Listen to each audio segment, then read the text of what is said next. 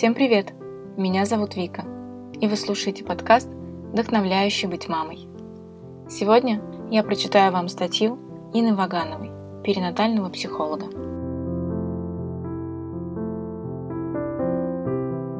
Ухожу на учебу утром. У меня на ноге висит ребенок.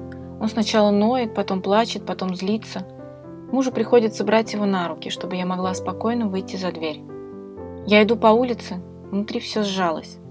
Я виню себя в том, что еще месяц я буду вот так по утрам отдирать от себя ребенка. Через пару часов я звоню узнать, все ли в порядке. Оказывается, мое семейство уже погуляло, сын с аппетитом съел суп и сейчас тихонько играет.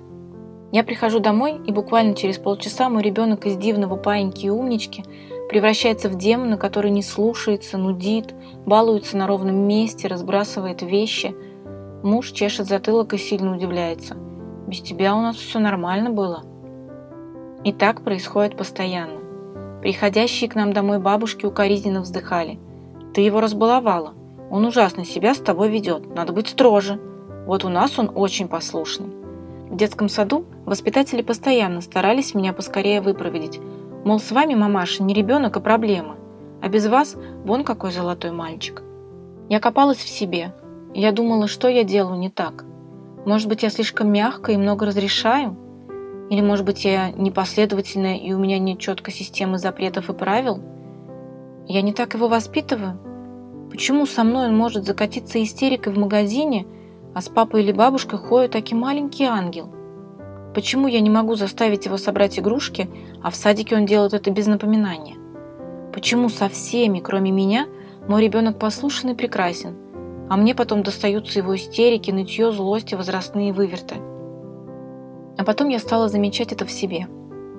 Когда мне больно и страшно, но я улыбаюсь и следую правилам. А вечером, приходя домой, падаю в чьи-то теплые объятия и плачу, и конючу о неидеальности мира, о том, как мне бывает больно. У детей все так же, только словами они это еще не могут выразить. Могут кидать игрушки – распластываться в истерике или просто перманентно ныть. И это всегда происходит в присутствии самого близкого человека. Потому что только безгранично доверяя, можно показать кому-то свою уязвимость и боль. Только будучи уверенным в том, что меня примут любого, без остатка, можно отдать в теплое объятие все свое напряжение, не пытаясь соответствовать и держать лицо. И на самом деле для маленьких детей всех мастей – Самым близким и самым теплым человеком является мама. Она единственная выдержит нытье длиную в сутки, три истерики на дню, разбросанная сплошным ковром лего. Она выдержит детскую забывчивость и рассеянность. Она справится с детской болью, а самое главное, она никогда не уйдет и не отвергнет. Такой маме можно без остатка отдать все, что накопилось, с чем приходилось справляться целый день про что боялся сказать папе или прекрасной бабушке, все это ребенок приносит маме и волной выливает на нее, потому что он в ней уверен. А самое классное, когда есть кому принести себя настоящего, когда есть кому вылить все свое напряжение, после этого можно снова собраться и с воодушевлением быть ангелом и умничкой. Тогда это дается легко и без жертв. И воспитатели тебя хвалят, и бабушка не нарадуется, и папа гордо зовет помощником, потому что тебе было в чьих руках побыть маленьким противным нытиком. Я долго ломала голову о том, что я делаю не так. А оказалось, что все так. Просто это основная мамина работа. Выдерживать детскую фрустрацию, не терять устойчивости, когда ребенка заносит, быть стабильной и отзывчивой, когда у него есть такая потребность. И чем больше своих истерик, слез и злости сын оставит в моих объятиях, тем легче ему будет справляться со своей жизнью.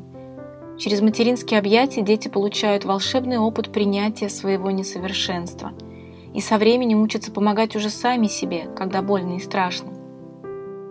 Теперь, когда кто-то укорительно указывает мне на то, что ребенок со мной плохо себя ведет, я уверенно говорю, как хорошо, что у него есть место и любящий человек – с которым он может вести себя плохо. Не у каждого есть такая роскошь.